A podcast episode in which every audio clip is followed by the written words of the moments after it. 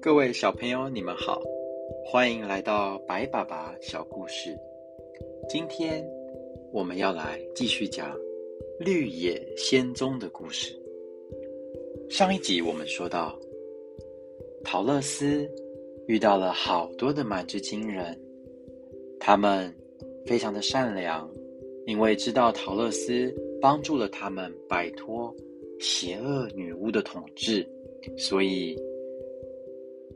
召开了盛大的宴会，款待了他。陶乐斯跟伯克先生聊了一下，他们聊到了关于翡翠城的事情。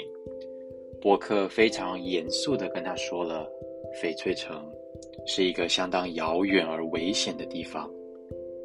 但陶乐斯虽然一阵担忧，最终他还是决定要前往翡翠城。他鼓起了勇气。展开他的冒险。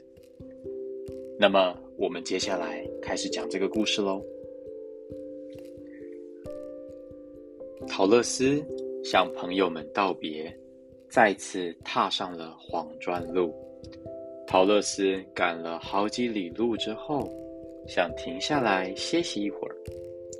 于是，他爬到了路边的栅栏上，坐了下来。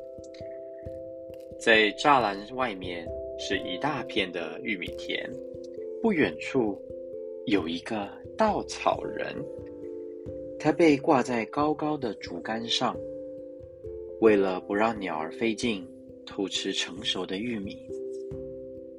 陶乐斯托着下巴，呆呆的望着稻草人。稻草人的头啊，是一只塞满了稻草的小布袋。上面画着眼睛、鼻子和嘴巴，这就是他的脸了。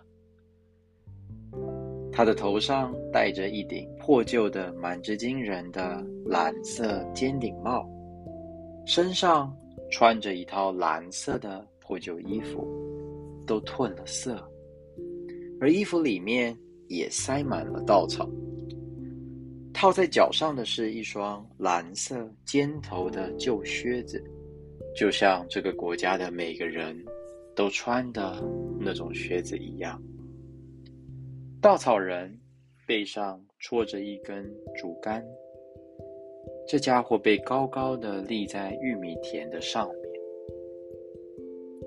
当陶乐斯看得出神，他看着。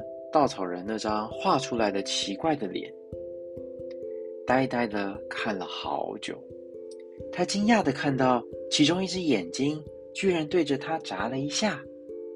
起初，他想他一定是眼花了，在堪萨斯州可没有一个稻草人会眨眼睛的。但是，没过多久，稻草人又对他友善的点了点头。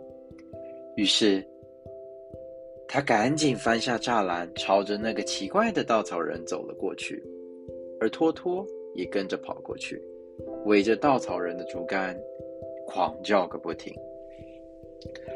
稻草人哑着他的嗓子说道：“你好啊！”小女孩好奇的问他：“你是在说话吗？”稻草人说。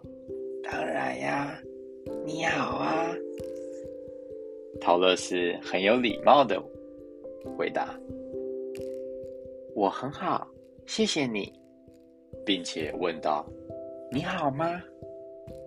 稻草人微笑着说道：“我觉得不太好，我每天每夜都待在这里赶走乌鸦，非常的枯燥乏味。”陶乐斯听了，问道：“你不能下来吗？”稻草人回答：“不能呀，这根竹竿一直插在我的背上。要是你能够帮我把它拿下来，我会非常感谢你的。”陶乐斯伸出他的双手，轻而易举的就把稻草人从竹竿上拔了下来，因为它里面塞满了稻草，很轻的。稻草人被放到地上的时候，他说道：“非常感谢你，我好像成为一个全新的人了。”听见一个稻草人开口说话，看他鞠躬，甚至他就走在自己的身边，这让陶乐斯困惑极了，因为这真是一个非常奇怪、非常古怪的事情。稻草人伸展了一下他的四肢，打了一个哈欠，问道：“呃，你是谁呀？你要到哪里去呀？”陶乐斯回答：“我的名字叫做陶乐斯，我要到一个翡翠城的城市去，去请求法力无边的伟大奥兹帮助我回到家乡堪萨斯州。”稻草人疑惑的问道：“翡翠城在哪里呢？还有谁是奥兹啊？”小女孩相当惊讶的反问道：“怎么？难道你没有听说过吗？”稻草人回答：“没有，从来没有听说，我什么都不知道。你看，我的身体里面塞满了稻草。”我的脑袋也是用稻草做的，所以我根本没有大脑。稻草人讲到这里，感到有一点难过。陶乐斯回答：“哦，我真为你感到难过。”稻草人试探性的问到了：“你觉得，如果我和你一起去翡翠城？”伟大的奥兹会给我一副头脑吗？陶乐斯回答：“我不敢保证，但如果你愿意，你可以和我一起去试试看。就算奥兹不能给你一副头脑，我想你的情况也不会比现在更糟吧。”稻草人觉得。陶乐斯说的很对，就说道：“这倒是真的。你瞧，我的脚、还有手、还有身体都是稻草做的，但是我不在意，因为我不会受伤。就算有人踩到我的脚趾，或者是用针来刺我，我也无所谓，因为我根本感觉不到。但是……”我不想人们叫我是傻瓜。如果我的脑袋里装的是跟你们一样的大脑，而不是塞满稻草，我怎么会什么都不知道呢？小女孩深深的为这个新的朋友感到难过，并且说道：“我能够理解你的感受。如果你和我一起出发，我会请求奥兹。”尽其所能的帮助你的稻草人非常感激，并且说：“谢谢你。”他们回到了大路上，陶乐斯帮助稻草人跨过了栅栏，他们一起顺着黄砖路的路上向翡翠城走了过去。一开始。托托并不喜欢这个奇怪的新伙伴，他围绕着稻草人使劲的嗅，使劲的闻，就好像他的身体里面藏着一一窝子老鼠一样。托托总是喜欢时而不时的朝着新朋友很不友好的狂吠。